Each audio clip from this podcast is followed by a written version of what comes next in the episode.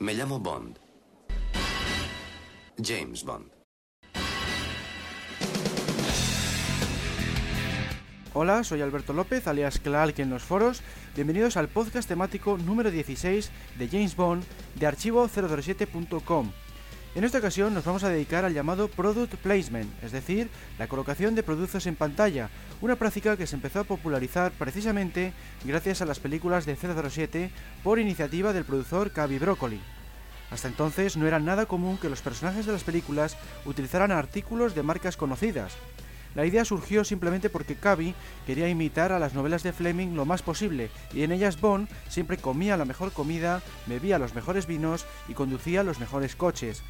Con el paso del tiempo, la publicidad por emplazamiento se ha llegado a convertir en una forma de afrontar los elevados presupuestos de los filmes, como vamos a ver a continuación.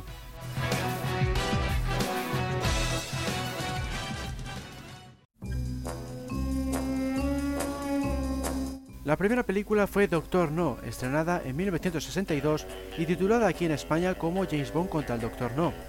En ella veremos a 007 vestido de Tarbul and Asser, una de las mejores marcas de camisas de Londres y con un traje de uno de los mejores sastres del país, Anthony Sinclair.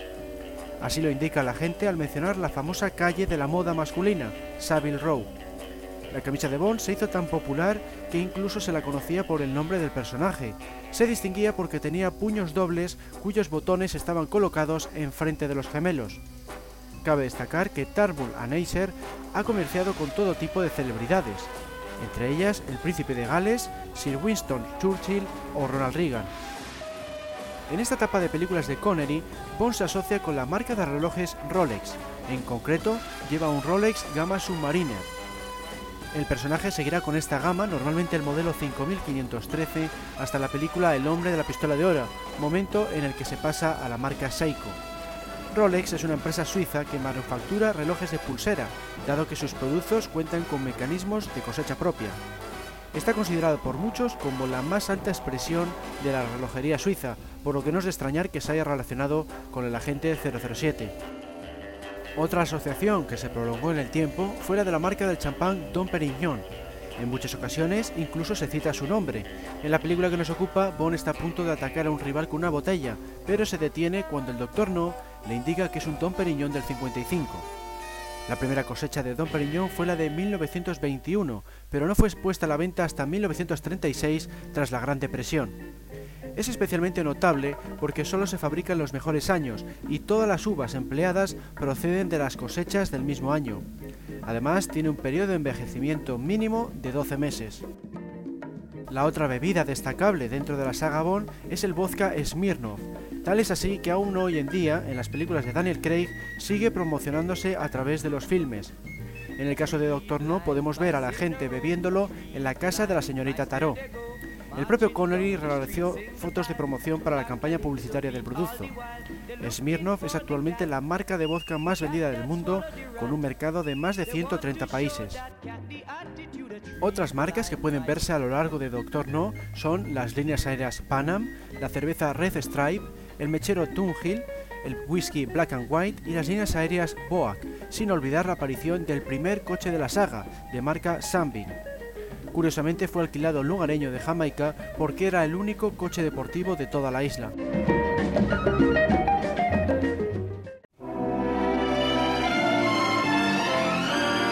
En 1963 se estrenó Desde Rusia con Amor, Veremos a Bond llevando de nuevo un Rolex Submariner, pero sin embargo cambia la marca de champán de Don Perignon a Taitinger, una marca no menos destacable ya que se distribuye a más de 100 países. Fue creada por Pierre Taitinger, un político francés especialmente conocido por haber participado en el Consejo de París tras el término de la Segunda Guerra Mundial. En la escena en la que Kerim Bey utiliza el rifle de francotirador de Bond, el búlgaro Krylenko sale a través de un cartel publicitario. La película que anuncia no es una cualquiera. En España se tituló El amo de la selva, data de 1963 y fue producida por Harry Salman y Albert R. Broccoli, los productores de 007. Se trata de la única vez en toda la saga que utilizaron la franquicia para autopromocionarse. También es la única vez en la que veremos a Bond con un coche de marca Bentley. En concreto, se ve en la secuencia en la que la gente está de picnic con Silvia Trench al principio de la cinta. Bentley era la marca que empleaba Bond en las novelas, pero en las películas posteriores los productores optaron por Aston Martin. Bentley es una marca británica de coches de lujo que se hizo famosa durante la Primera Guerra Mundial por la fabricación de motores para aviones. No fue hasta 1931 cuando se dedicó a los automóviles tras caer en la quiebra y ser adquirida por Rolls-Royce. En la actualidad pertenece a Volkswagen y posee un volumen de ventas tan alto que supera a las ventas combinadas de sus dos principales competidores, Rolls-Royce y Maybach.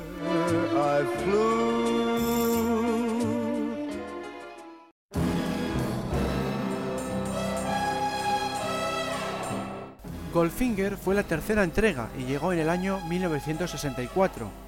La principal incorporación en lo que a productos se refiere fue la del coche, un Aston Martin DB5. La razón por la que los productores desecharon el Bentley que usaba Bond en la novela era que se había quedado anticuado.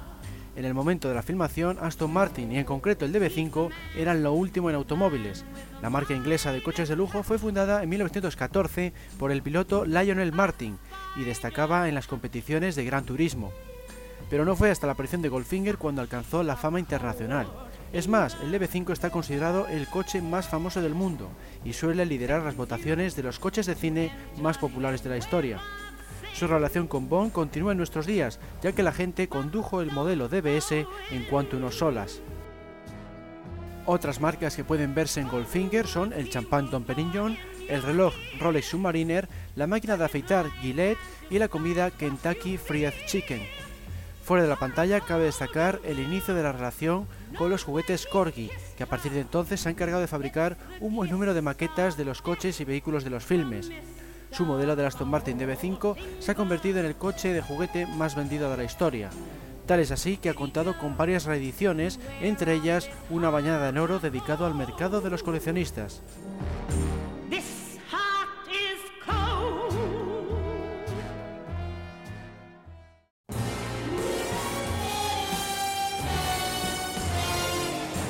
En Operación Trueno, estrenada en 1965, repiten muchas de las marcas de las películas anteriores.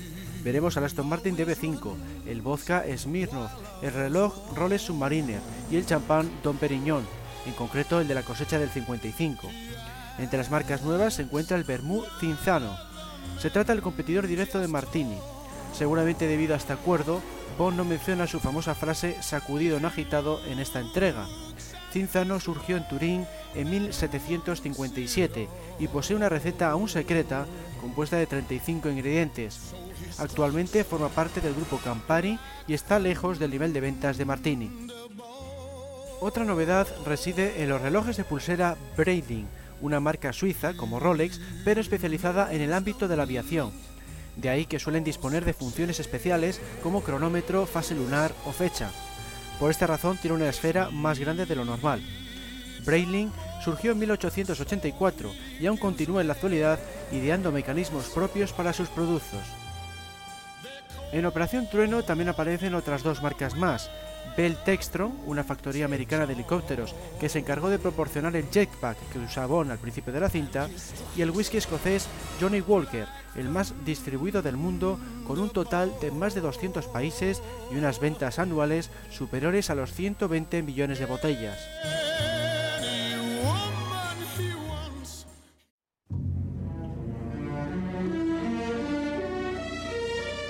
En 1967 llegó Solo se vive dos veces. En ella repitieron el champán Don Perignon y el reloj Rolex Submariner. Entre las nuevas marcas cabe destacar la firma japonesa de vehículos Toyota. En concreto, aparece el modelo Toyota 2000 GT, el coche que conduce la espía Aki. De esta forma es la única película de la saga en la que Bond no conduce ningún automóvil. Curiosamente no existía una versión descapotable del Toyota 2000 GT, pero se hicieron dos modelos en exclusiva para el filme por la sencilla razón de que Sean Connery se daba con la cabeza en el techo al ser demasiado alto. Cabe mencionar que Toyota es el mayor fabricante de coches del mundo, tanto en ventas como en producción. Otra marca destacable fue Sony, en lo que fue la primera colaboración de la firma japonesa con la franquicia. Proporcionó, por ejemplo, el monitor de televisión que incluía el Toyota. Sony es actualmente uno de los fabricantes líderes en varios ámbitos tecnológicos como la electrónica, los videojuegos o el vídeo profesional. Sin embargo, sus comienzos fueron mucho más humildes, ya que únicamente se encargaban de reparar radios y fabricar adaptadores para convertir las radios de onda media en receptores de cualquier longitud. En la época en que se rodó Solo se vive dos veces, Sony ya era una empresa de alcance mundial, lo era desde los años 50, gracias a un buen número de inventos, como por ejemplo la primera grabadora de vídeo doméstica, surgida en 1965. Otro patrocinador del filme fue Martini, hasta entonces solo se había mencionado sin la participación expresa de la marca. Dedicada al vermú desde sus comienzos, a mediados del siglo XIX, esta firma internacional pertenece en la actualidad a Bacardi. Curiosamente, en Solo se vive dos veces es la única ocasión en la que se cita incorrectamente la preparación de la bebida de Bon. El señor Anderson, el contacto de 007 en Japón, indica batido no agitado, justo al revés de como debería ser. Nadie se dio cuenta del error durante el rodaje, de modo que así quedó reflejado en la versión final de la película. Otras marcas relacionadas con Solo se vive dos veces son los whiskies Jack Daniels y Santari Old y el vodka Stolichnaya. Este último es un tipo de vodka más que una marca en sí que se elabora en el sur de Rusia. Volverá a aparecer en el teaser inicial de Panorama para Matar, pero en la mayoría de las ocasiones Bond opta por el Smirnoff.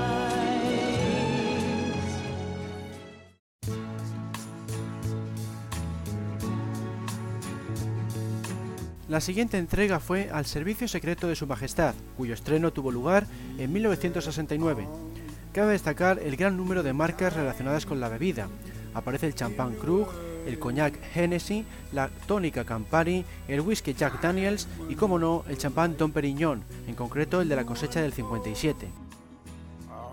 El champán Krug, si bien se elabora en Francia, debe su nombre alemán a su fundador, Johann Joseph Krug, un inmigrante que estudió el negocio durante nueve años antes de sacar a la venta su producto en 1843.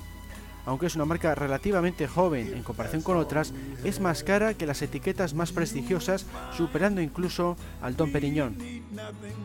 El coñac francés Hennessy surgió en 1765 y en la actualidad es el mayor productor de coñac del mundo con un total de más de 50 millones de botellas al año, lo que supone el 40% del mercado de esa bebida.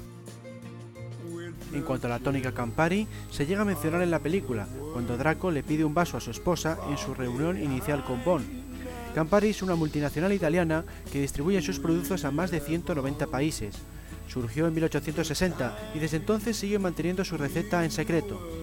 Si bien en la película Draco pide un Campari solo, se suele mezclar con soda, vino o zumo cítrico. También suele formar parte de un buen número de cócteles. Cambiando de tercio, podemos ver a Bond leyendo una revista Playboy en la escena en la que pretende abrir una caja fuerte en la oficina de Gumball. La publicación estaba ligada al personaje desde la década anterior, cuando publicó los relatos cortos de Fleming en sus páginas. En el apartado de los vehículos se encuentra Aston Martin con su modelo DBS de ese mismo año, 1969, y Ford con el Mercury Cougar descapotable utilizado por Tracy. Por último, habría que mencionar el restaurante giratorio Sintron Peace Gloria, lugar donde se desarrolla buena parte de la cinta, ya que representa la clínica del villano. El establecimiento tomó su nombre a raíz del filme y le debe su helipuerto precisamente al rodaje, ya que el equipo lo construyó para poder transportar las cámaras y demás material.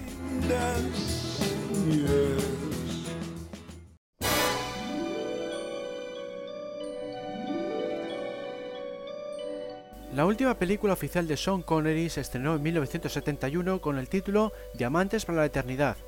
Fueron muchas las marcas que repitieron, entre ellas estaban Rolex, que vuelve a proporcionar el reloj Submariner, el Bermu Martini, la revista Playboy, que aparece representada por esa tarjeta en la que Bond resulta ser miembro de su club, y Ford.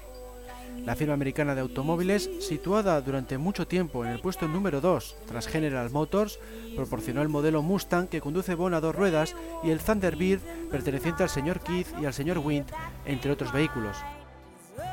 Otras marcas relacionadas con transportes son Sea Speed Overcraft, utilizada por Bond para viajar a Holanda, líneas aéreas Lufthansa, con la que se desplaza a Estados Unidos, Honda, cuyas motos pueden verse durante la persecución del vehículo lunar, y Earth Rent a Car, empresa dedicada al alquiler de automóviles.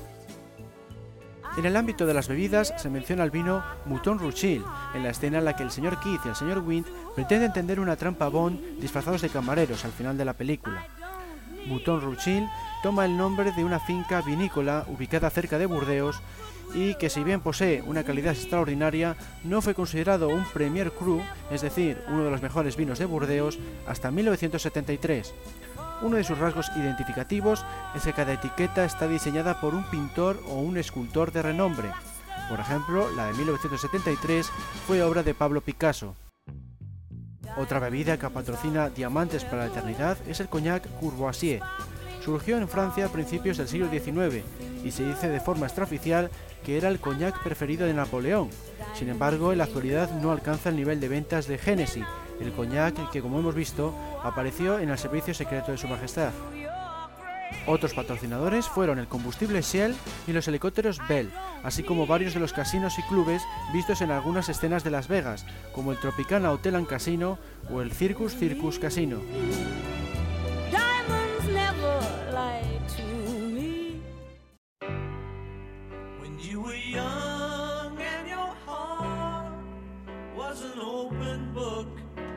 En 1973 se estrenó Vive y deja morir, la primera película de Roger Moore. Entre las marcas que repiten en esta entrega se encuentran las líneas aéreas Panam, que vimos en Dozorno, los relojes Rolex y los helicópteros Bell. Entre las novedades cabe destacar el inicio de la relación de la franquicia con el champán Bollinger. Originario de la histórica región del vino en el este francés, el Bollinger surgió en 1829 y a día de hoy sigue siendo administrado por la familia Bollinger. Está considerado uno de los mejores del mundo porque obtiene el 60% de la uva de su propio viñedo y sigue unos estrictos controles de calidad. Los coches de Vive y Deja Morir los proporcionaron en esta ocasión las marcas Chevrolet y Cadillac, ambas pertenecientes a General Motors. Chevrolet surgió en 1911 en Canadá y se distribuye principalmente en el continente americano. Sus mayores ventas tuvieron lugar en Estados Unidos en los años 50 y en los años 60. Por otro lado, Cadillac es una empresa americana aparecida en 1902 que fabrica coches de lujo. Se distribuye sobre todo por México, Canadá y Estados Unidos y destaca por estar siempre a la última en cuanto a tecnología.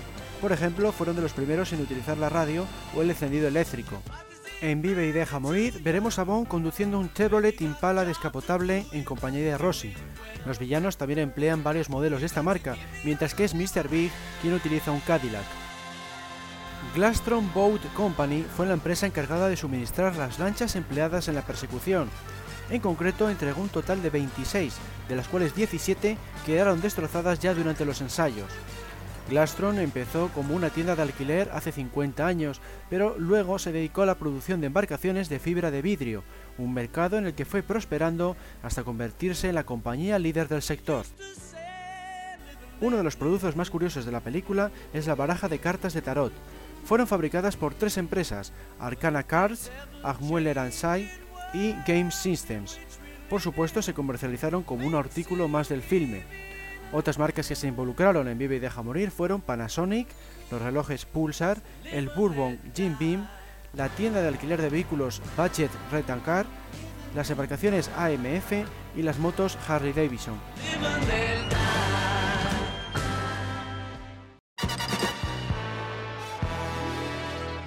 En 1974 se estrenó El hombre de la pistola de oro. Aparte de los habituales Rolex y Don Perignon, participó la American Motors Company, AMC, proporcionando los coches de la película. Bond conduce una AMC Hornet y Escaramanga una AMC Matador. AMC era una empresa americana surgida en 1954 y desaparecida en 1988 tras ser adquirida por Chrysler. Se dedicó a fabricar vehículos de toda clase, desde jeeps y coches deportivos hasta vehículos militares y furgonetas comerciales. En la época de la película, sus coches tenían fama precisamente por ser utilizados en espectáculos de acrobacias. En el apartado de las bebidas encontramos nuevas marcas. Una de ellas es Pepsi, la multinacional americana famosa principalmente por su refresco de cola y por ser competidora directa de Coca-Cola. Otro patrocinador es Guinness, una marca de cerveza negra que data de 1759 y que destaca por haberse convertido en todo un símbolo irlandés a pesar de haber sido concebida por una empresa privada. Nikon, la conocida marca de fotografía, también participó en El hombre de la pistola de oro.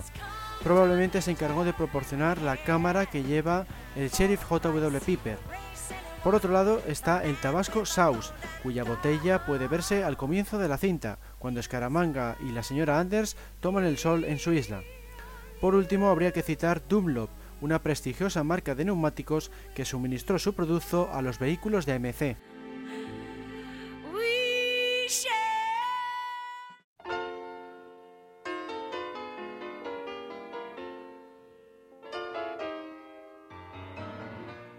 En 1977 se estrenó la décima película de la serie, La espía que me amó.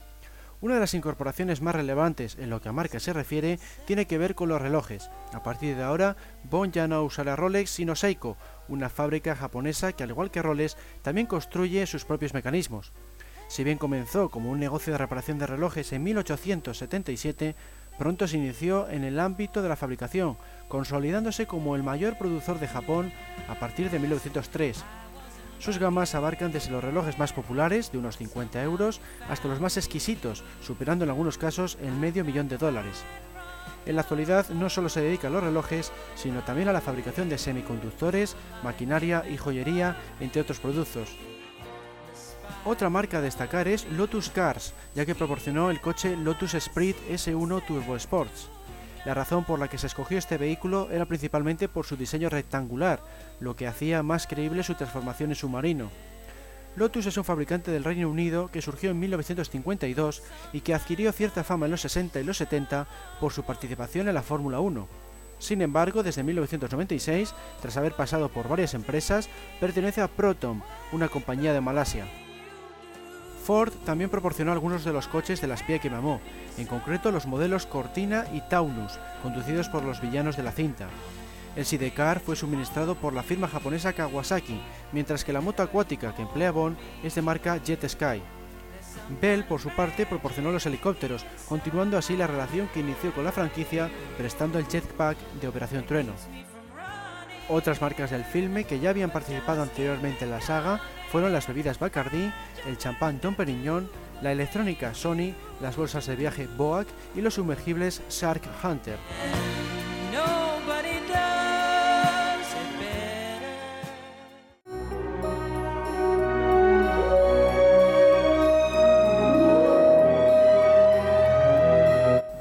Viaja al espacio en Moonraker, estrenada en 1979, pero como no podía ser de otra forma, también debe desplazarse por la Tierra, de modo que tuvo que hacer uso de varias líneas aéreas en concreto British Airways y Air France, las empresas más importantes del sector en Inglaterra y Francia respectivamente. Es más, Air France está considerada la mayor compañía de Europa, mientras que British Airways ocupa el segundo lugar. Una vez más, Bond escoge lo mejor de lo mejor. En Moonraker también se promociona el tabaco Marlboro. Resulta curioso que el anterior Bond, George Lazenby, había sido Marlboro Man, es decir, la cara de la campaña publicitaria de los cigarrillos. Marlboro surgió a principios de 1953 y desde un comienzo se hizo famosa por emplear a cowboys en sus anuncios. Es la marca más vendida del mundo, por encima incluso de Camel y Lucky Strike, gracias a sus patrocinios en eventos deportivos como NFL o MotoGP. Otras marcas fueron la bebida 7up, cuyo cartel puede verse en la estación del teleférico, y Christian Dior, una de las firmas más prestigiosas del mundo de la moda. Entre las empresas que repiten se encuentran el champán Bollinger, los helicópteros Bell, los relojes Seiko y las lanchas Glastron Boat, el mismo fabricante de las de Vive y Deja Morir.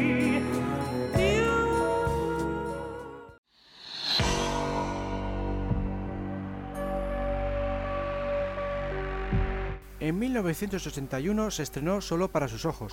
En su producción colaboraron un buen número de empresas relacionadas con el submarinismo y el esquí. Entre ellas cabe mencionar Bogner, la marca de ropa deportiva de Willy Bogner, el especialista que rodó las persecuciones en la nieve. Bogner ya había trabajado en el servicio secreto de su majestad, logrando espectaculares tomas al manejar la cámara al tiempo que esquiaba de espaldas. Regresó en la espía que mamó y le volvieron a contratar en para Matar. Curiosamente, también fundó una productora de cine, realizando un filme en 1990 protagonizado por Roger Moore y titulado Fuego, Nieve y Dinamita. En el apartado de los vehículos repite Lotus Cars, suministrando dos modelos Sprint similares al visto en la espía que mamó. También participó Citroën, una de las principales firmas de automóviles fuera de Estados Unidos. surgida en Francia en 1919, tuvo que incorporar un motor algo más potente en el que viene de serie en el 2 caballos para que el equipo del filme pudiera rodar la trepidante persecución que protagoniza. Tras el estreno de la cinta, fabricó un modelo especial que incluía el logotipo de 007 en las puertas delanteras y pegatinas de agujeros de bala. Y por supuesto era de color amarillo y traía el motor de serie. Otras marcas que colaboraron con Solo para sus ojos fueron los relojes Seiko, la electrónica Philips, las motos Yamaha, las tarjetas de crédito Visa y American Express, los cereales Kellogg's, la floristería Interflora y los boogies Jewel Water, entre otras muchas.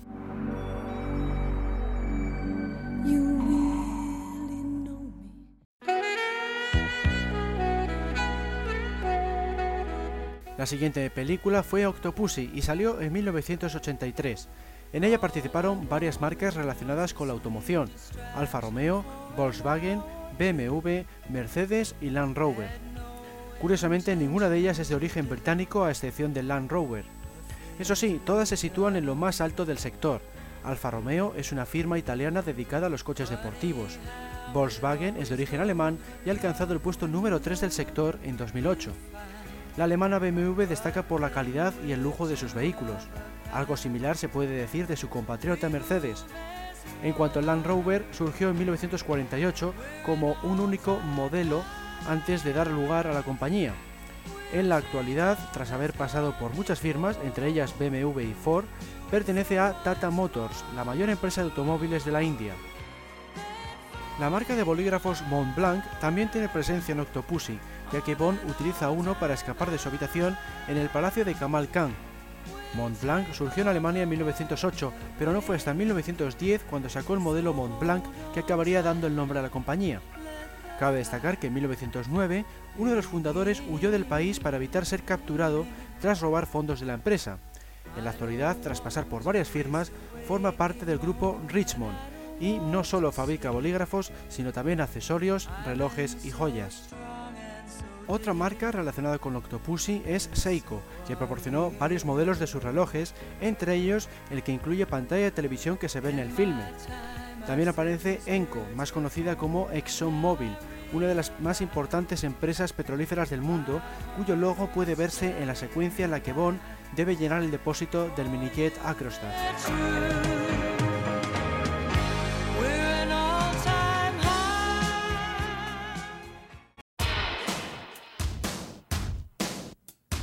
Panorama para Matar fue la siguiente cinta. Su estreno tuvo lugar en 1985. Dado que Bond emplea un Renault 11 en una secuencia, la firma francesa es uno de los patrocinadores de la película. Se fundó en 1899 y desde entonces se ha caracterizado por sus diseños revolucionarios, su tecnología en materia de seguridad y su participación en carreras. Actualmente, Renault pertenece a Nissan y Daimler AG, la antigua Chrysler. En materia de bebidas se encuentra el vino Lafitte Rochelle. Se trata de uno de los vinos tintos más caros del mundo, ya que cuesta la friolera de más de 11.000 euros cada caja. Por otro lado, repiten el champán Bollinger, en concreto el de la cosecha del 75, y el vodka Stolichnaya. Como curiosidad, la botella de este último debió ser etiquetada especialmente para la película, ya que carece del texto Russian Vodka en la parte inferior.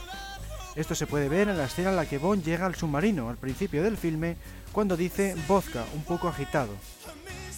Otras marcas relacionadas con Panorama para Matar son los neumáticos Michelin, las petrolíferas BP y Chevron Oil USA, los relojes Seiko, la tarjeta de crédito Dinner Club, las electrónicas Philips y The Sharper Image, la firma de relojes y joyas Cartier y, por extraño que parezca, Whiskas, la empresa de alimentación de mascotas. Probablemente se debió encargar de suministrar la comida del gato de Stacy.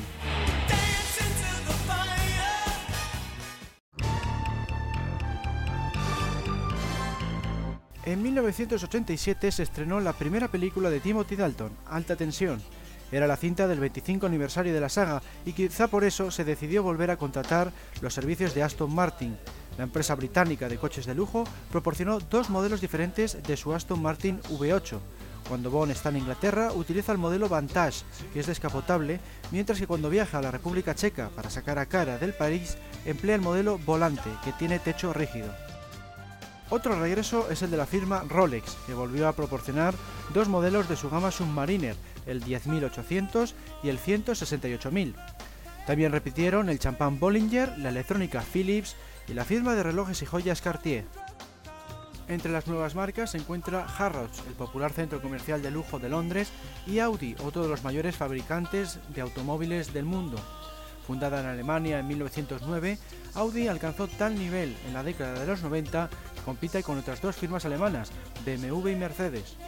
En alta tensión podemos ver a Bond conduciendo un Audi 200 Avant cuando se encuentra en Tánger, mientras que sus compañeros del servicio secreto emplean el Audi 200 modelo 4. En el apartado de las bebidas, la película está patrocinada por la cerveza danesa Carlsberg y el whisky escocés JB, Carlsberg es una de las compañías cerveceras más grandes del mundo, con presencia en más de 50 países. JB es el tercer whisky más vendido del mundo y el primero aquí en España. En alta tensión aparece al principio de la cinta, cuando una chica ofrece una copa Bond a bordo de un yate.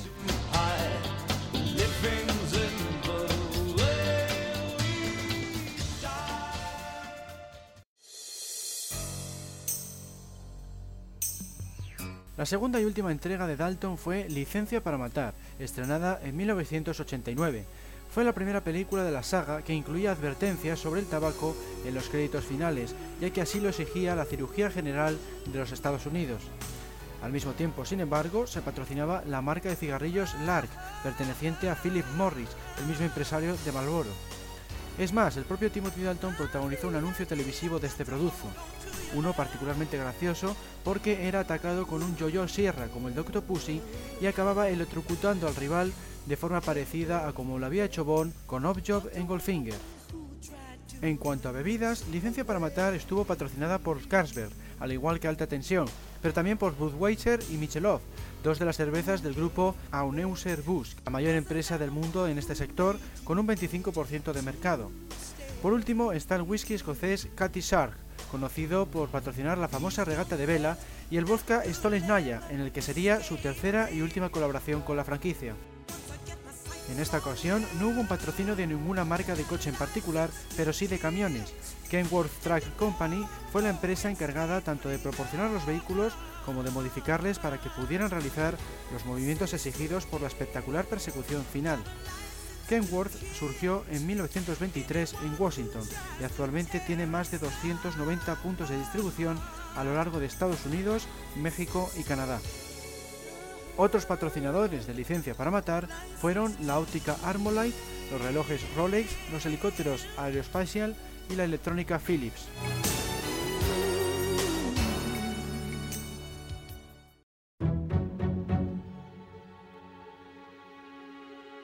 En 1995 llegó la primera película de Pierce Brosnan, GoldenEye.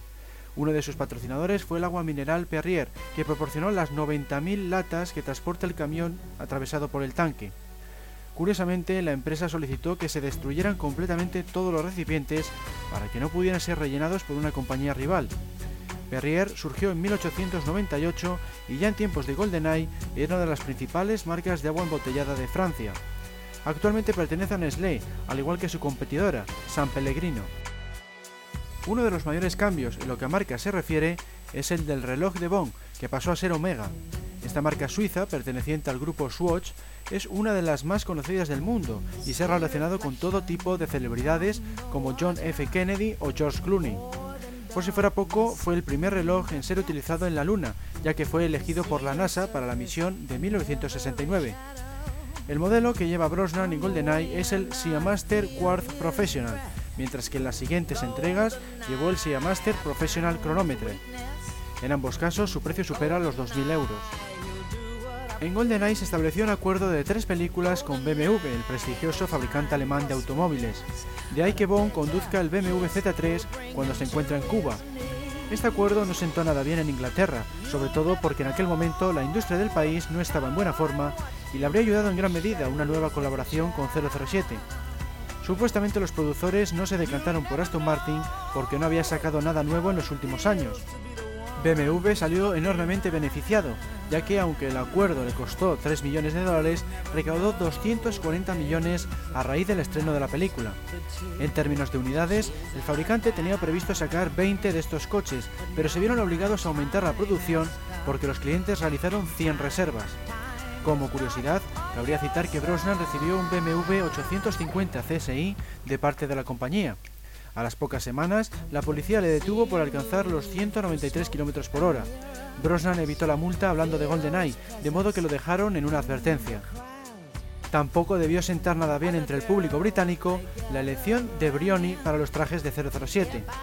Hasta entonces se había distinguido por hacer uso de las sastrerías inglesas. Brioni es una firma italiana fundada en 1945 que siempre ha gozado de alto reconocimiento y ha sido elegida por los hombres más prestigiosos y poderosos del momento. Entre ellos se encuentran, por ejemplo, magnates como Donald Trump o actores como John Wayne. Brosnan continuó vistiendo de esta marca en las tres películas siguientes y así lo ha hecho también el actual Bond, Daniel Craig, aunque solo en Casino Royale. En Quantum of Solas se decantaron por Tom Ford, como veremos más adelante. Otras marcas de GoldenEye son las líneas aéreas British Airways, la informática IBM, los bolígrafos Parker Pence, el whisky escocés Jack Daniels, el vodka Smirnoff, la ropa Yves Saint Laurent, la electrónica Sharper Image y la operadora British Telecom.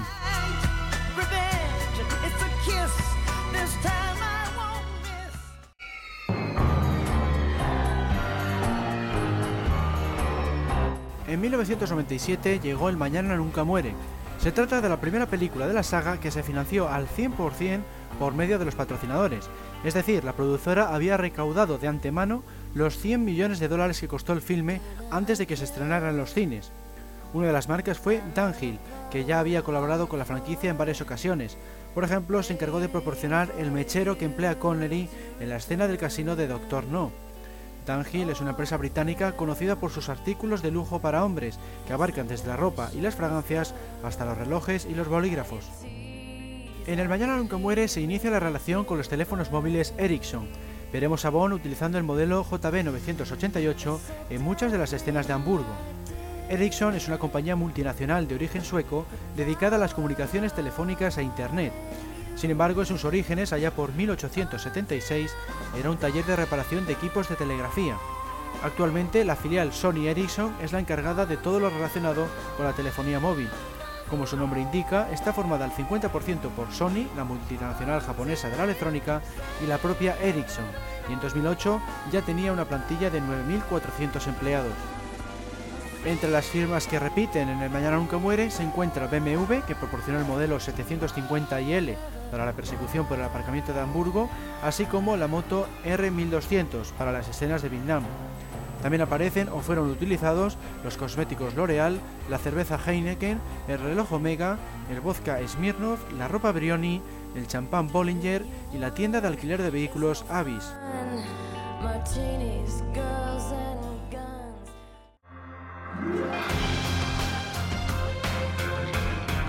La tercera entrega de Pierce Brosnan fue El mundo nunca suficiente, estrenada en 1999. Como hemos visto, era la última película en la que iba a participar BMW según el acuerdo firmado con GoldenEye. Así pues, el fabricante alemán proporcionó el modelo Z8. Otras marcas que repiten son el champán Bollinger, en concreto un Gran Ané de 1990, Tarman al Acer, que si bien en filmes anteriores había suministrado camisas, en esta ocasión se encargó de las corbatas. Omega, que aparte del reloj también proporcionó trajes de esquí, los trajes Brioni, el vodka Smirnov y la cerveza Heineken completan la lista de patrocinadores veteranos. Entre las nuevas marcas se encuentra Caterpillar, una empresa americana que está considerada la mayor del mundo en el ámbito de la maquinaria para la construcción y los equipos de minería. También está Sunseeker, un fabricante británico de yates de lujo que proporcionó las lanchas del principio de la película. Los productores volvieron a confiar en esta compañía a partir de entonces, de modo que también colaboró en Muere otro día, Casino Royale y Quantum of Solas. Otros patrocinadores del mundo nunca suficiente son el sistema operativo Microsoft Windows y los zapatos Charles Presley. La publicidad de estos últimos tenía un eslogan bastante original al incitar a los consumidores a entrar en los zapatos de Bond, Step into Bond Shoes, lo que viene a significar que el cliente va a experimentar lo mismo que experimenta el agente secreto.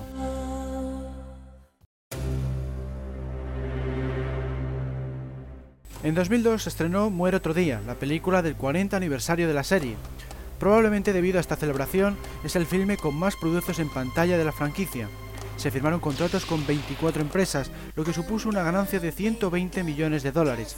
Se superaba así el récord establecido por El Mañana Nunca Muere y se costeaba el 85% del presupuesto de la producción. Cabe destacar que en esta ocasión participaron tres fabricantes de automóviles, Aston Martin con el modelo Bankis, conducido por Bond, Jaguar con el modelo XKR, descapotable, conducido por Zhao, y Ford con el modelo Thunderbird, conducido por Jinx. Ford también proporcionó las motos de nieve modelo Skydoo. Aston Martin volvía así a la saga tras 15 años de ausencia y siguió colaborando en las entregas de Daniel Craig, Ford, por el contrario, ha colaborado con más continuidad en la serie. Mismamente suministró los coches de los villanos del Mañana Nunca Muere.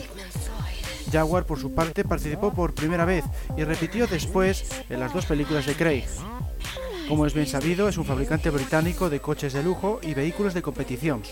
Fundada en 1922, Jaguar se dedicó en sus orígenes a los sidecares.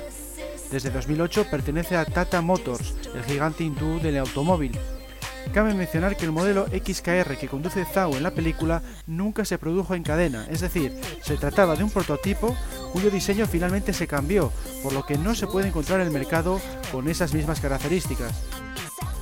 Una marca que sí había participado anteriormente en la franquicia era Philips, la multinacional de la electrónica, originaria de Holanda, poseía más de 100.000 empleados a su cargo en 2009, distribuidos en 60 países, lo que permite hacerse una idea de su envergadura y explica por qué los productores de Bond siempre han confiado en ella.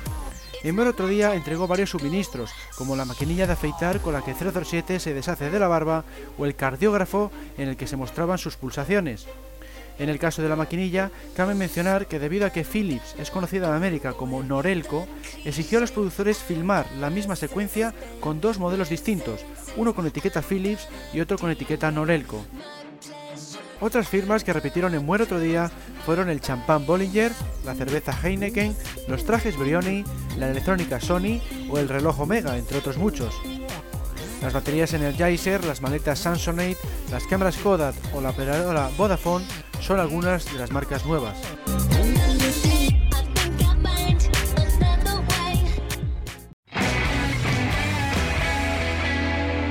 En 2006 llegó la primera película de Daniel Craig, Casino Royale. De entre todas las marcas cabe destacar Sony, ya que no solo proporciona un sinfín de productos para las escenas, sino que también distribuye el filme. Se puede ver en pantalla los móviles Sony Ericsson K800 y K790, reproductores de Blu-ray y MP3 y el laptop Bayo. También es destacable la presencia de Ford, suministró los modelos Mondeo, Range Rover y Land Rover Defender. Aston Martin, por su parte, aparece por medio del DB5 y el DBS. Con menor relevancia están Jaguar, Lincoln y Volvo. No faltaron algunas de las bebidas habituales como la cerveza Heineken, el champán Bollinger y el vodka Smirnov. Tarval Anasser, que antaño había proporcionado camisas y corbatas para Bond, se encargó esta vez del pijama de M.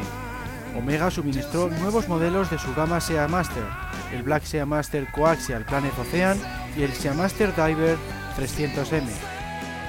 Otros patrocinadores de Casino Royale fueron la empresa fotográfica Cybershot Digital Cameras el transporte FedEx y las líneas aéreas Virgin Airways.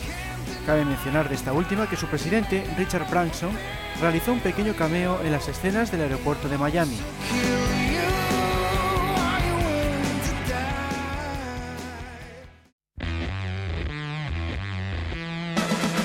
En 2008 se estrenó la última entrega hasta la fecha, Quantum of Solas, trajo consigo un cambio importante en cuanto a marcas, ya que los trajes, por ejemplo, fueron encargados a Tom Ford en vez de a Brioni.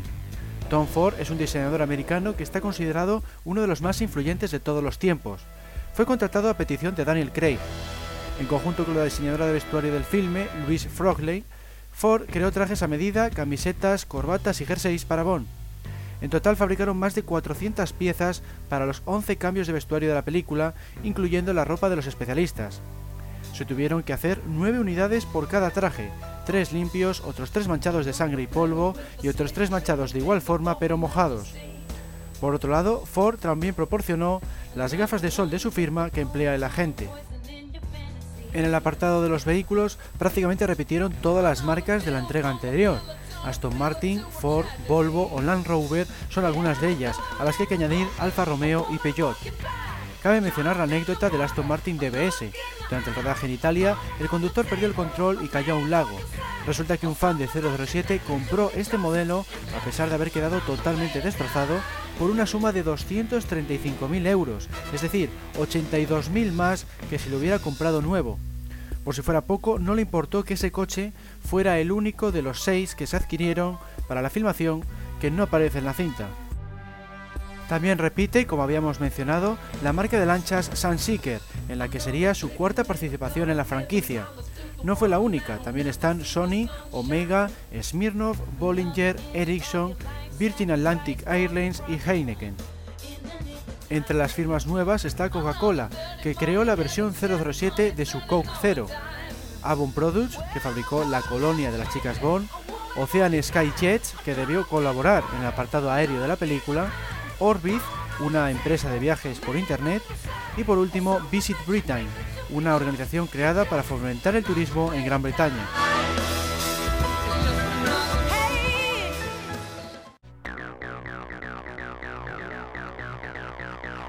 Llegamos al final del programa. Queda claro que los productores de Bond siempre miran a las mejores marcas de cada campo a la hora de buscar patrocinadores para cada una de las películas. Por un lado, les sirve para mantenerse fieles al personaje, ya que las novelas siempre escogía lo mejor de lo mejor. Por otro, les permite financiar parte del presupuesto de cada producción. Los patrocinadores también salen beneficiados, ya que el hecho de aparecer durante unos segundos en un filme Bond les suele garantizar un considerable incremento de sus ventas. El más claro ejemplo, como hemos visto, fue el BMW Z3 de GoldenEye. Se reservaron 100 de estos coches tras el estreno de la película y eso que su precio rondaba los 30.000 euros. Espero que este podcast temático os haya resultado interesante. Si ha sido así, os animo a que escuchéis los 15 programas anteriores. Los encontraréis en el menú superior Media Audio de archivo007.com o en la sección Noticias de Foros 007 en la dirección www.archivo007.com barra foros. Un saludo a todos y hasta la próxima.